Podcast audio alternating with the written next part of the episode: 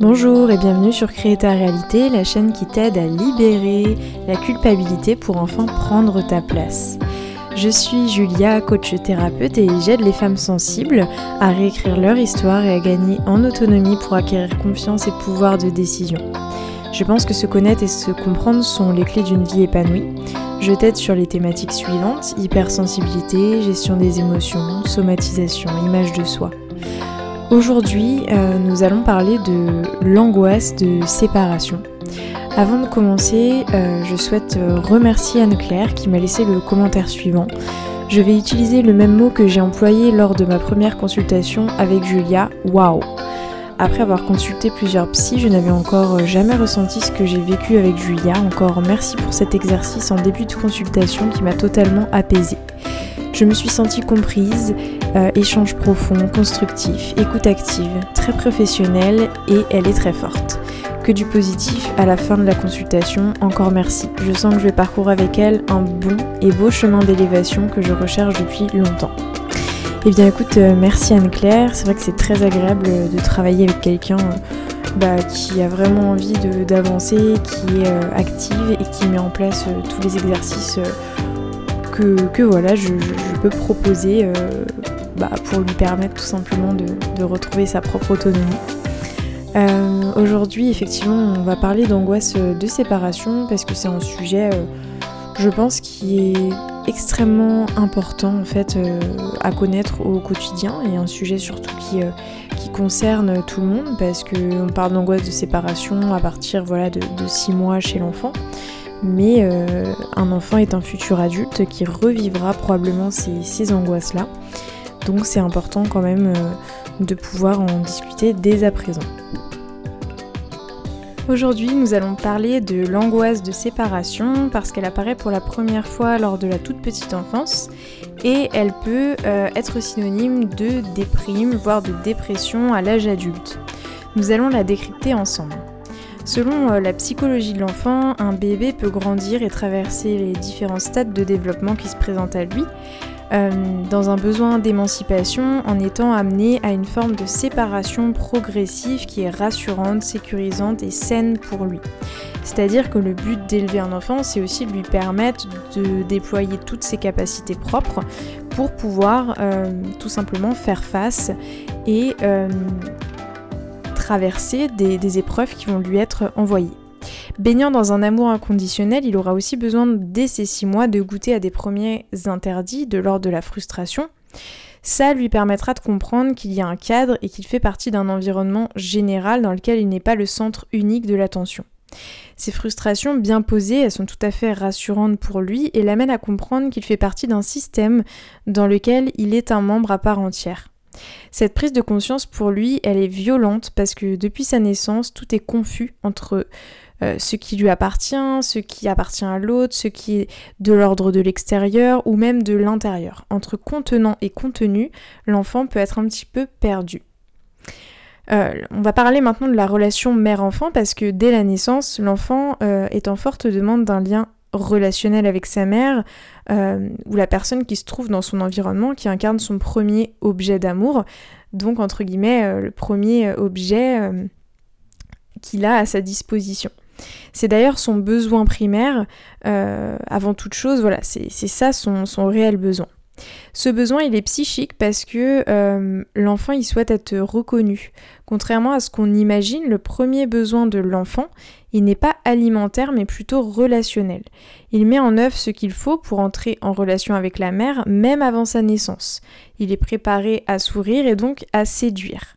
S'il y a une relation forte établie entre sa mère et lui, tout le reste ira de soi.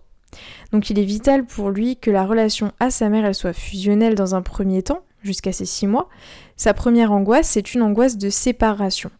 Elle-même, elle est liée à son appréhension d'avoir la capacité ou non de gérer ses pulsions. En effet, euh, il a plusieurs choix, gérer ses pulsions, notamment agressives, et préserver la relation à sa mère, ou bien les laisser euh, s'exprimer et porter le préjudice à cette relation. D'ailleurs, un enfant au stade de ses 6 mois, il se rend vraiment compte qu'il n'est pas sa mère, qu'ils sont deux êtres différenciés. Il va alors pouvoir parfois se griffer lui-même en ayant pour intention de griffer sa mère. Donc il y a une réelle confusion en fait hein, dans son esprit. L'enfant sécurisé, ben pour lui, euh, les angoisses s'atténuent automatiquement avec le temps. Il ressent et vit très bien la relation à sa mère, même s'il est défusionné d'elle. Sa perception de cette relation, elle est alors positive et les retours sur investissement de cette relation lui sont satisfaisantes. Il passera la phase dépressive qui s'ensuit de manière plutôt stable et plutôt équilibrée. L'enfant insécurisé, lui, euh, déjà ça va dépendre du comportement euh, que sa mère a avec lui, mais aussi de la perception propre de cet enfant. En tout cas, il y aura une phase dépressive très importante lors de ce premier stade de sa vie, donc à ses six mois. Il vit cette angoisse prédominante de séparation comme un choc vraiment traumatisant. Il pourrait euh, ne pas réussir à préserver la relation à sa mère. Il y a deux solutions qui s'offrent à lui lui exprimer une très très forte agressivité ou retourner cette agressivité contre lui-même. Donc comme on l'a vu avec l'exemple du fait de se griffer.